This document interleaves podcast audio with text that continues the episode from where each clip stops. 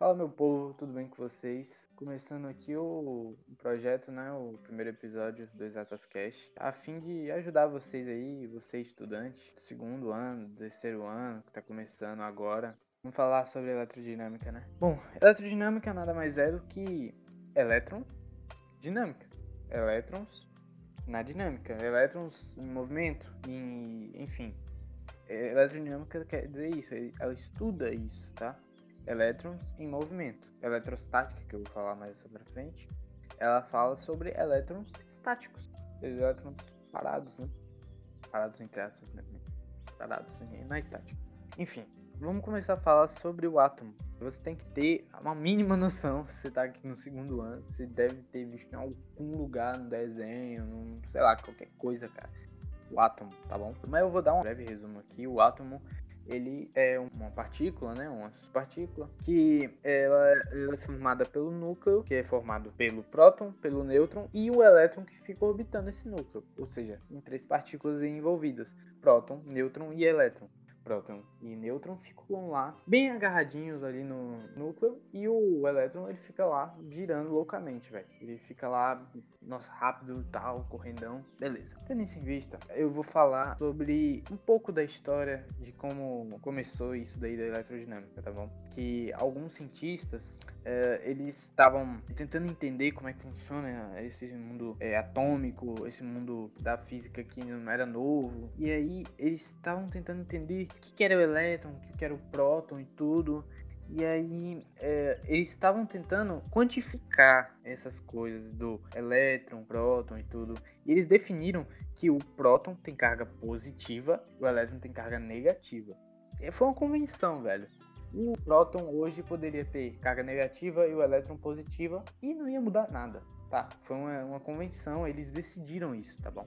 Bom, sabendo que o próton foi definido que ele tem carga positiva e o elétron negativa, até porque eles descobriram na época que tinha algo envolvido ali entre os dois e eles chamaram de positivo e negativo, a gente vai falar sobre quantização de carga. Bom, a partir daqui, conselho que você pegue um bloco de notas aí do seu celular, do seu computador, do seu caderno mesmo, que eu acho que vai dar uma ajuda boa, tá? Bom, quantização de carga. Se eu tenho uma esfera metálica, cara, uma esfera metálica que tem átomos na sua composição, né? Tudo é feito de átomo. E essa esfera metálica, ela tem uma certa quantidade de átomos que eu não tô nem aí, cara.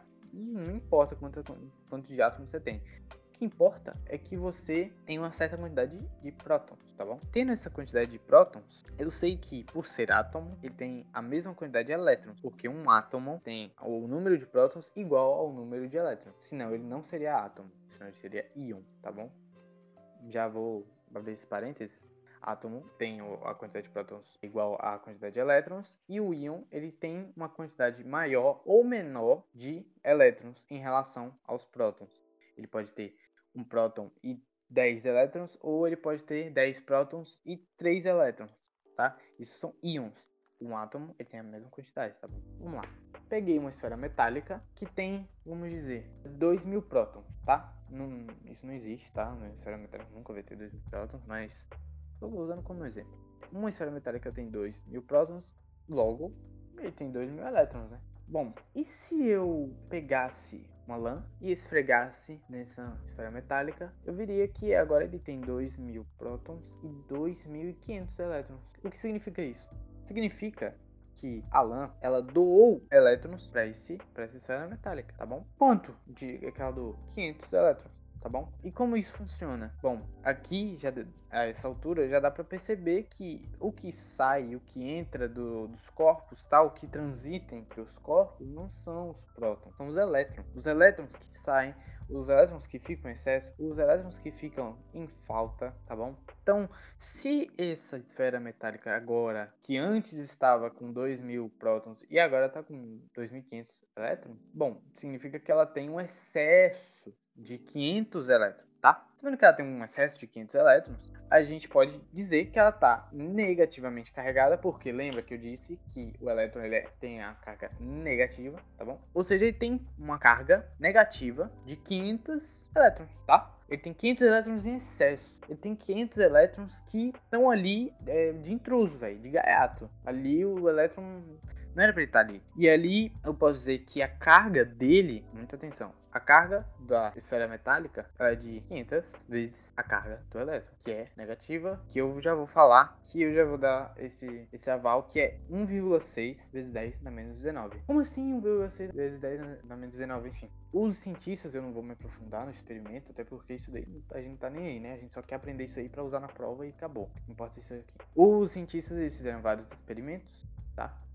E ali eles chegaram à conclusão que a menor carga possível de ter em alguma partícula, alguma coisa, a menor carga possível era 1,6 vezes 10 na menos 19. Na menos 19 eu quero dizer elevado a menos 19. Ou seja, 1,6 vezes 10 elevado a menos 19 coulomb. Por que coulomb? O que é coulomb? Coulomb é a unidade de medida de carga elétrica. Mas por que coulomb? Bom, Coulomb, é, ele foi homenageado, que foi o cientista que descobriu isso, tá? Bom, sabendo que a, a carga do elétron, a menor carga possível, a carga elementar que pode aparecer aí na sua prova como carga elementar, como portador de carga, também o elétron pode ser chamado assim. Bom, Sabendo que o elétron tem a menor carga possível, a carga elementar, a carga primeira, a, car a carga menor possível, e ela é negativa, que a gente, eu já falei isso lá no início, a gente pode dizer que a carga do elétron é menos 1,6 vezes 10 na menos 19 coulomb, tá bom? Bom, se eu disse que aquela esfera metálica de 2.000 prótons e 2.500 elétrons estava negativamente carregada, eu posso dizer agora que ao invés de 500 vezes a carga do elétron era a carga dela, que ela estava negativamente carregada com 500 vezes vezes a carga do elétron,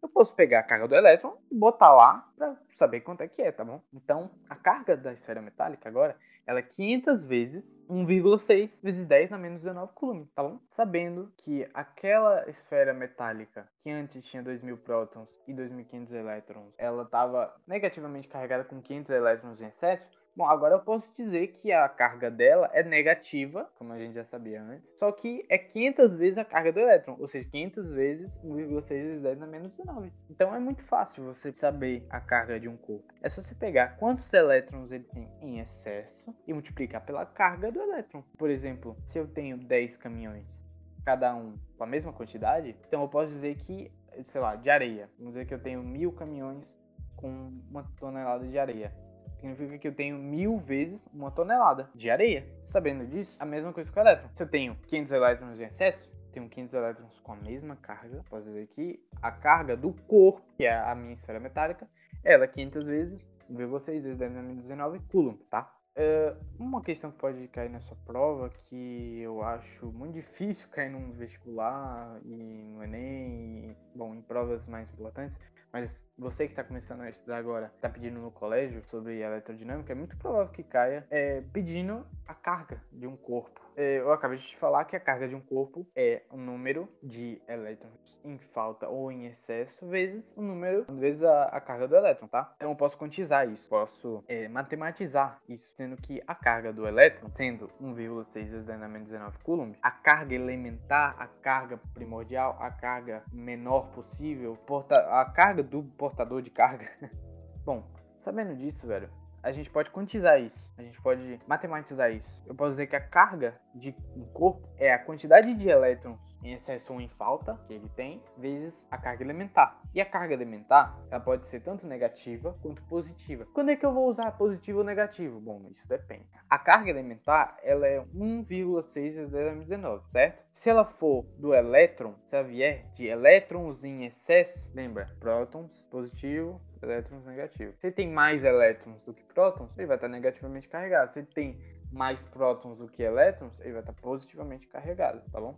Bom, mas na conta, na prática, no cálculo, você só tem que colocar 1,6 vezes 10 menos 19. Por quê? Porque se você fizer o número de prótons menos o número de elétrons, que é o chamado N, e multiplicar pela carga do elétron, bom, a gente vai chegar na carga do corpo. Vamos lá. Se eu, Leon, tenho uma quantidade que eu não sei qual é de prótons, só que eu digo que eu tenho 500 elétrons em excesso, tá? Então, qual é a minha carga? Eu estou carregado com que carga? Bom, 500 elétrons em excesso, então é só pegar é, 1,6 vezes 10 na menos 19, multiplicar por 500, e já que eu tô falando de elétrons em excesso, negativo. E se eu perdi, sei lá, se eu encostei numa, numa ovelha e, ela, e a lã dela é, retirou meus elétrons, 500 elétrons meus, tá faltando em mim 500 elétrons, ou seja, eu estou positivamente carregado. Se isso acontece, eu posso dizer que a minha carga, a carga de Leon, é 500 vezes 1,6 vezes 10 na menos 19 positivo.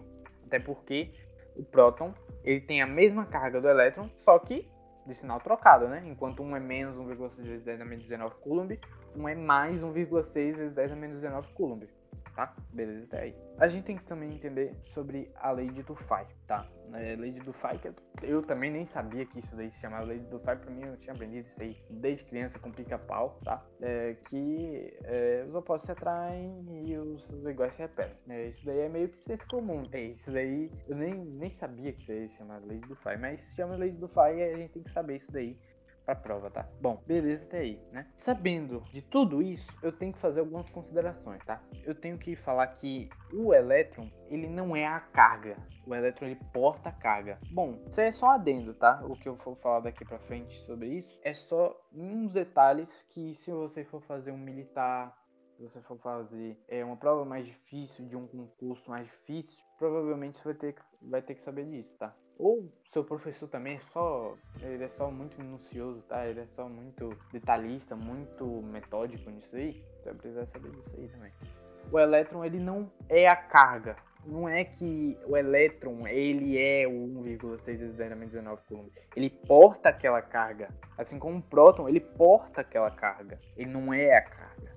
E também, outra consideração que eu tenho que fazer é que, bom, lembra que eu falei que encostei no, no ovelha e eu perdi 10, 500 elétrons, ou ganhei 500 elétrons. Então, só daí a gente já sabe, já, pelo menos eu, eu dei a entender, que eu perco e ganho elétrons. Eu nunca perco e ganho prótons, porque o próton está dentro do núcleo do átomo.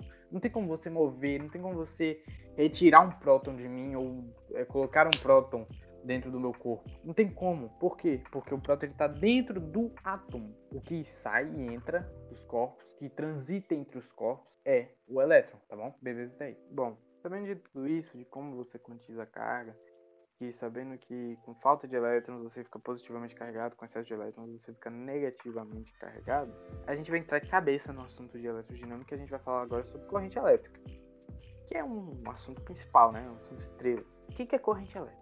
Bom, corrente elétrica é basicamente um fluxo de elétrons num condutor, num material, tá? Um fluxo ordenado de elétrons.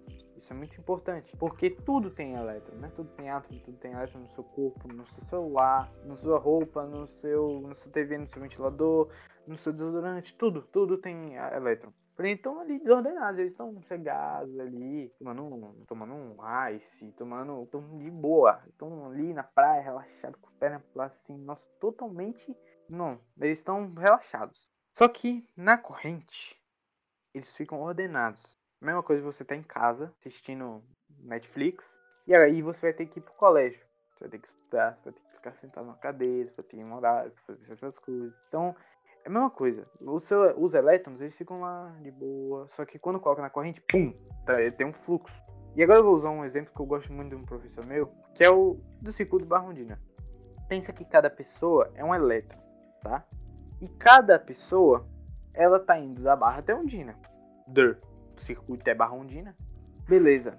Tá fazendo esse circuito, mas ela não tá indo lá marchando certinho com farda e gravata, com uma boina. Não, cara. Ela, tá, ela vai da Barra Ondina, mas ela tá pegando um, um, uma cerveja no cooler, tá pegando um cara ali, uma mina, tá pegando, sei lá, o, mais cerveja, tá, tá dançando, tá seguindo Livete e tal, cantando.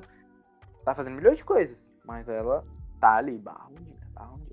Eletron é a mesma coisa, meu. O Eletron é maluco, velho. Eletron é, é aluno de sexto ano, velho. Fica correndo, que um, não tem, não para a energia ali da, da criança, assim como o Eletron é maluco. O Eletron ele fica lá pá, bate em tudo tal.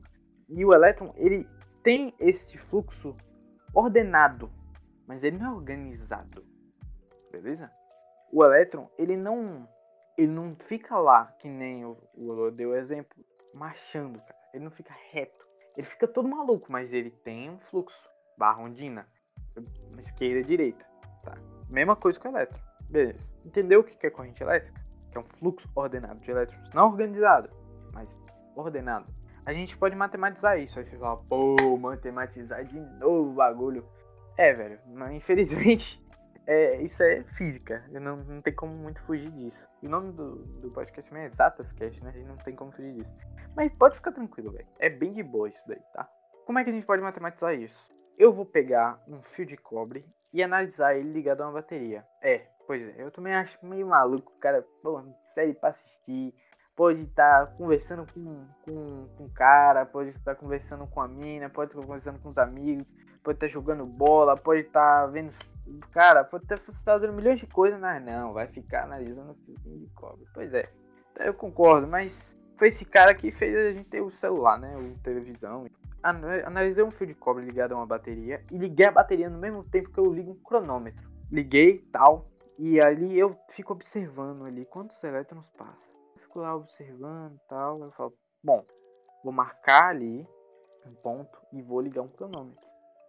Ligando o cronômetro ao mesmo tempo da bateria e eu ficar analisando aquele ponto que eu falei no fio de cobre, eu pum, desliguei o cronômetro com 10 segundos, vi que dois elétrons passaram em 10 segundos. Ah, beleza. Vou pegar outro ponto aqui.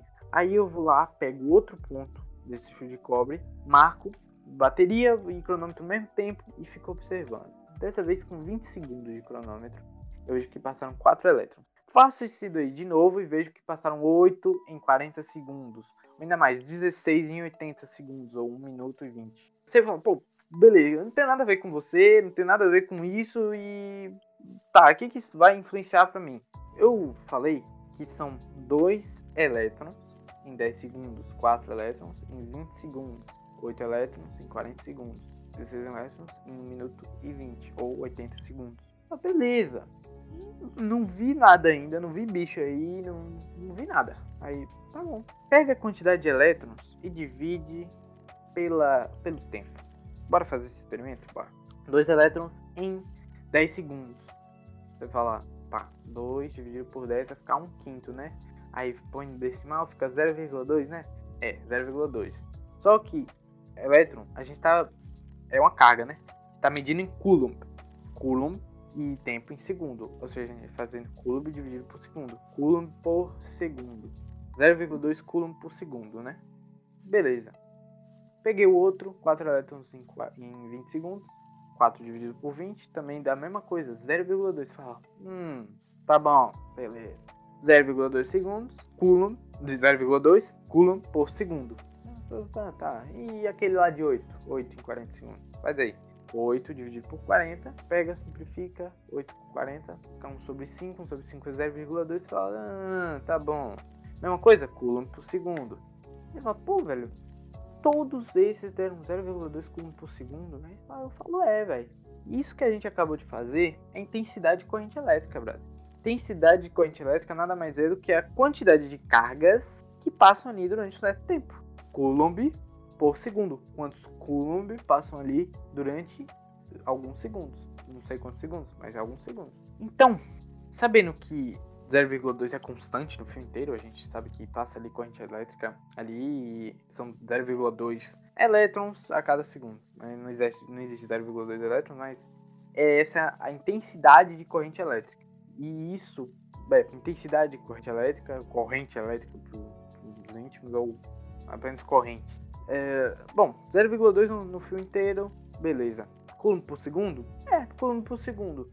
Assim como metro por segundo, assim como joules por segundo. A gente está a gente tá fazendo uma divisão, né? Coulomb por segundo. Só que a gente chama coulomb por segundo de ampere. Aquilo que a gente pega os carregadores de celular e fala, ah, 0,2 ampere. Pois é, ampere é a intensidade de corrente elétrica que está passando ali. Então a gente tem 0,2 ampere no fio todo, beleza? Bom, entendemos aí como é que funciona a corrente elétrica, como é que funciona é, intensidade de corrente elétrica. A gente já entendeu como é que é o ampere, né, o coulomb, beleza até aí. Só que eu tenho que falar nos sistemas de eletrodinâmica, tudo vai, a gente vai ver muitos sistemas de sistemas elétricos mesmo. E aí eu tenho que falar que se você pegar um fio ligado numa bateria e você observar a, os elétrons para onde eles estão indo, vamos dizer que eles estão indo da direita para a esquerda. Imagine aí na sua cabeça um fio de cobre onde os elétrons estão passando da direita para a esquerda. Ah, beleza, tranquilo. Lá atrás, cada não tinha como ver para onde o elétron ia. Eles não tinham como ver. Lá atrás, eles achavam que eram carguinhas, baguinhas positivas que ficavam andando no fio. E eles achavam que era o positivo que ia pro negativo. Eles não, eles não, não sabiam que era o, o elétron, eles achavam que era o próton. Na época não, não era o nome próton, mas eles achavam que eram baguinhas positivas que andavam no fio. Logo, eu tenho que te falar um bagulho. A corrente, ela passa, vamos dizer, da esquerda para a direita. A gente vai botar a setinha da esquerda para a direita, o fio. Mas na verdade o elétron está indo direita para esquerda. Mas, pô, velho, mas não faz sentido isso. Eu também eu concordo com você, velho. Não faz sentido isso. Mas os caras deixaram assim, velho, pela bagagem histórica. Então, é o jeito. E a gente chama isso daí de corrente real, com corrente convencional. O que, que é o convencional? É o que eu te falei. Por exemplo, do positivo tem uma bateria, um polo positivo um polo negativo, liga um fio nesses dois polos e uma lâmpada. A corrente, ela vai ir do positivo sempre para o negativo. Sempre. Ela vai estar tá apontando do positivo para o negativo o sentido dela vai ser sempre do positivo para o negativo. Só que na verdade a gente sabe que os elétrons eles estão organizados, né, estão ordenados ali, na verdade do negativo para o positivo, porque, né, é, é negativo com negativo se afasta, negativo para positivo se atrai. Então o negativo está sendo atraído para o positivo. E é assim que funciona a corrente real e a corrente convencional. Eu também preciso falar que é, tem também a bateria, eu preciso falar um pouco da bateria, que na verdade ela a gente quando bota, sei lá, o fio na tomada, vai botar o celular para carregar. A tomada ela não, não é que os elétrons saem da tomada, né? eles não saem de lá. Os elétrons já estão no fio. O que, que a gente compra, na verdade, né? A gente paga com a Elba, é o campo elétrico. Eu não vou falar muito sobre isso, porque lá na frente, aí sim você vai assimilar essas ideias e vai entender campo elétrico. Mas eu não vou falar muito essa palavra. Vou falar que a gente compra a voltagem de lá. Ah, não sei o que, tantos volts. Pois é, a gente compra isso da tomada. Aí sai isso da tomada. É uma força que empurra os elétrons, ou puxa, depende do, do referencial, mas que ela faz uma força sobre esses elétrons e esses elétrons vão para sua bateria, para a bateria do seu celular no caso, e aí carregam sua bateria. Então os elétrons já estão no fio. Não é que a bateria ela fornece elétron. Ela só está fazendo força nos elétrons que já estão no fio. Beleza? Beleza. Vamos falar agora da. Né, eu já falei de intensidade de corrente elétrica. Porém, como tudo né, nas ciências exatas, nas ciências naturais, tem gráfico, brother. E vai achar gráfico na sua prova. Na sua prova. Sempre vai achar, sempre vai ter. E normal sempre vai ter gráfico na sua prova, você vai ter que saber como é que vai interpretar aquela bagaça. Véio. Como é que se interpreta um gráfico? Bom, a essa altura do campeonato, segundo ano, eu espero que você saiba interpretar um, um, gráfico assim, ler tipo assim, ó, beleza, isso aqui tá acontecendo isso aqui. Mas agora nesse assunto novo, você não sabe. Tranquilo, vou, vou, te, vou te explicar aqui. Vamos supor que num gráfico de I por T, aí você fala I, I por T, ó, começou, eu não entendi. I é o que? Intensidade de corrente elétrica. A gente fala isso. Intensidade de corrente elétrica. E T, T tempo. Ou seja, se eu pegar um gráfico que compara a intensidade de corrente elétrica durante o tempo, eu vou ter que o gráfico, ele vai me dar, sei lá, um gráfico daqueles do de trader, né? Day trader. Vamos, vamos supor que tem um gráfico desse lá na prova. Ele diz que da linha do gráfico para baixo, que é a área, né, do gráfico, é sei lá, uh, 10. Ah, beleza. A área do gráfico é 10, então tranquilo. Vamos dizer que tem um trapézio lá na, no, no, gráfico, tem uma figura de um trapézio, né? Subiu a, a, o gráfico, ficou constante desceu. Trapézio. Ele fala que a área do trapézio é 10. Tá bom. Essa área ela é numericamente igual, até porque não existe área. A área é, é metro quadrado, né? É o sistema internacional e não é por coulomb, né? A gente não mede área em coulomb. Mas a área ela é numericamente igual à carga elétrica do corpo. Pô, beleza, mano.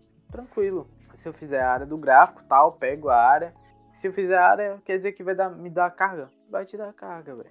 Assim como a intensidade de corrente elétrica é a quantidade de carga dividido pelo tempo, se eu pegar esse que está dividido pelo tempo e multiplicar, vai ficar que I vezes T igual a Q, não é? O que significa que é, num gráfico de I vezes T, um gráfico de intensidade de corrente elétrica, compara a intensidade de corrente elétrica pelo tempo, ele vai te dar a carga. Vamos dizer que tem um gráfico de um triângulo lá na sua prova. Né? Subiu, desceu. Que nem aquela música. Subiu, desceu. Subiu, desceu a, o gráfico. A área desse triângulo vai ser numericamente igual a carga. Ah, mas tem lá 20. Pode ir com segurança. Véi, pode ir, velho. Pode ir. É, é, tem 20 ali na, na área do gráfico. Então é 20 a carga. Tranquilo? Beleza. Agora eu vou falar de resistores. E aí eu tenho que bater um papo com vocês sobre resistência elétrica. Bom, depois de tudo isso daí, é, que a gente bateu um papo todo com corrente elétrica, tal, da hora. Falar sobre resistores, resistência elétrica. O que é resistência elétrica? Resistência elétrica não é nada mais, nada menos do que você resistir à corrente elétrica. Oh, é, mano, o nome é intuitivo. Você está resistindo a passagem de corrente elétrica. Como assim você está resistindo? Bom, o fio condutor, fio metálico, fio de cobre, ele está passando ah, os elétrons ali, mas mesmo assim, ele não está deixando os elétrons livres, porque tem os átomos do, do cobre, não tem? E, eles, e os elétrons também tem que ficar batendo no, no, no cobre, né? Beleza. Isso, então quer dizer que ele também dificulta um pouco a passagem. Não é totalmente livre, exatamente. É totalmente livre. Os elétrons, eles vão passar ali no fio de cobre, tal, eles vão chegar num tal de carvão, num tal de tungstênio. Pô, tungstênio? Tava lá de boa no cobre e tal, chegou lá, pum, estação tungstênio. Pô, estação tungstênio. Aí ele vê, pô, tá cheio de elétron, velho. Tá cheio de gente assim na frente dele. Fala, pô, velho, vai demorar aqui pra, chegar ali no, na, outra, na outra estação ali. Aí ele fica caminhando assim, ele tem dificuldade, ele caminha lento, ele caminha. Pô, a estação tungstênia é difícil ele, ele conseguir passar ali. Exatamente o que a, a resistor faz. Resistência elétrica nada mais é do que você resistir à passagem de corrente elétrica, como eu falei. Se um tungstênio faz com que os elétrons passem com mais dificuldade no seu material, isso significa que ele vai ter já que ele vai ter mais dificuldade, é, ele vai ter uma resistividade maior. Então eu espero que você consiga lembrar desses três nomes. Resistência elétrica. O que é resistência elétrica? Como eu te falei, já te falei. Fala aí junto comigo. É a capacidade de resistir à passagem de corrente elétrica. Isso é uma capacidade, isso é inerente ao material. O material ele resiste, é uma resistência, é uma propriedade que é um resistor? Um resistor é um cara que resiste, entendeu? Ele foi feito para resistir à passagem de corrente. Como assim? Filamento de tungstênio, como eu te falei. A lâmpada que tem um filamento de tungstênio, ali esquenta e aí faz brilhar. Entendeu? Resistores, eles têm resistência elétrica. E alguns materiais, né, tungstênio, carvão, cobre, o próprio cobre tem resistividade. Ele tem uma resistividade. O ouro tem uma resistividade maior do que a resistividade da prata. A resistência dele é maior. Conseguiu entender? Beleza. Resistores têm resistência e os resistores são feitos de materiais que têm uma resistividade maior do que outros. É basicamente isso. Bom, aí eu te falei que ele chega lá no filamento de tungstênio e ele esquenta, né? Fala isso. Como assim? Como é que. Peraí, explica esse negócio direito aí, como é que esquenta? Esse negócio de esquentar a gente chama de efeito Joule. E, e o efeito Joule é poderoso, velho. Porque ele. A gente usa o efeito Joule pra muita coisa, velho. O efeito Joule, ele basicamente. Ele acontece por quê? Né? Por que, que quando passa num resistor, gente passa num resistor, a resistência esquenta. Por que, que ela esquenta? Eu quero entender. Bom, resistor, efeito de átomo, certo? Certo.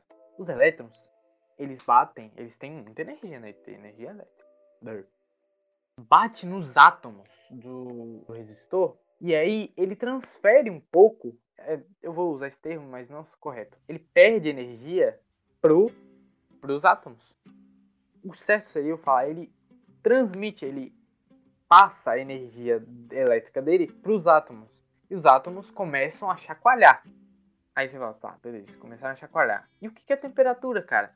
Não é o grau de agitação das moléculas? Então, o, os átomos do resistor estão se movimentando, mas estão sassaricando, tão ali, pô, velho, aqui tá calor, velho, então tal, não sei o que, você fica agoniado, não fica?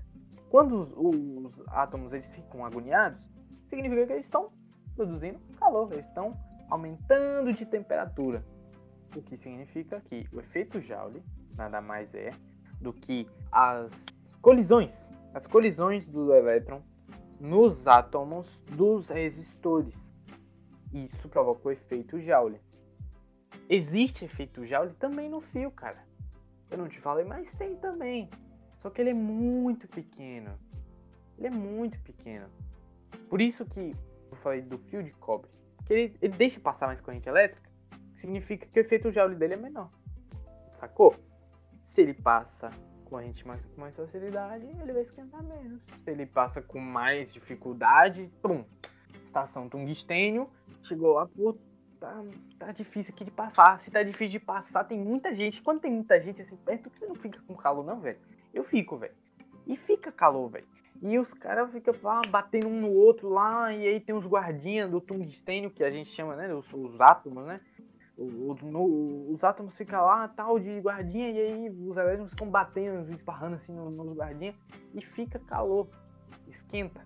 E aí eu vou te falar, quanto maior a corrente elétrica, presta atenção, quanto maior a corrente elétrica, maior o efeito Joule, entendeu? Por quê? Se é maior a corrente elétrica, bom, significa que vão passar mais elétrons ali. Se passam mais elétrons ali, significa que vai ter um aquecimento, vai bater mais, com mais intensidade, com mais rapidez ali nos átomos do resistor ou do fio de cobre também. Então o efeito Joule vai ser maior. Assim como se a resistência do resistor for maior, quanto maior a resistência do resistor, maior a quantidade de corrente elétrica. Quanto maior a corrente elétrica, quanto mais passa ali, e o, o resistor também, se ele ficar empatando com os elétrons, mais vai ser o efeito Joule. Maior vai ser o efeito Joule. Beleza, velho? Basicamente isso daqui, cara. Eu só preciso fazer umas considerações finais aqui com vocês, que é uma parte bem importante aí, pra quem tá estudando, pra prova e tudo, que é você saber do mili, micro, nano e do mil, milhões, bilhões, para fazer isso rápido na prova, tá? Eu vou deixar aqui na descrição desse, desse episódio todas as letrinhas, tudo certinho, tá? Mas eu, eu peço que você abra aí a, a, descrição agora e veja aí rapidinho. O Mzinho, ele é o 10 elevado a menos 3. Como assim 10 elevado a menos 3? É o mili. Por que, que eu tô falando disso? Porque na sua prova pode aparecer milicoulombs. Lembra do coulomb, unidade de medida de carga elétrica? Uhum. Milicoulombs microcoulombs, nanocoulombs, pode aparecer. E aí quando você bater o olho ali, ó, por exemplo, o quilograma, quilograma é de K grama, né? Um K e um grama. O que, que é o K? É o mil, né? K grama, mil gramas, entendeu? A mesma coisa com mili, milicoulombs, é 10 a menos 3 coulomb. Nanocoulombs é 10 na menos 9 coulombs. Microcoulombs, 10 na menos 6 coulombs. Então eu deixei a, a, a tabela aí na descrição para vocês. É importante vocês, saberem isso, que lá na hora você vai bater o olho e vai ver lá. Hum, não sei o que, tal, ah, numa fábrica, não sei o que, milicum. Você fala, ah, malandro. Pegar aqui, mili, mili eu sei que é 10 na menos 3, botou lá, pum. Aí só vai ficar o coulomb, porque ninguém mede é, corrente elétrica em milicoulombs por segundo. Não faz isso. A gente mede em coulomb por segundo, que é ampere, né? Então, você vai ter que fazer essas transformações. Essas transformações são importantes, tá? Deixei aí na descrição para vocês. E é isso, cara. Até o próximo episódio aí. Valeu.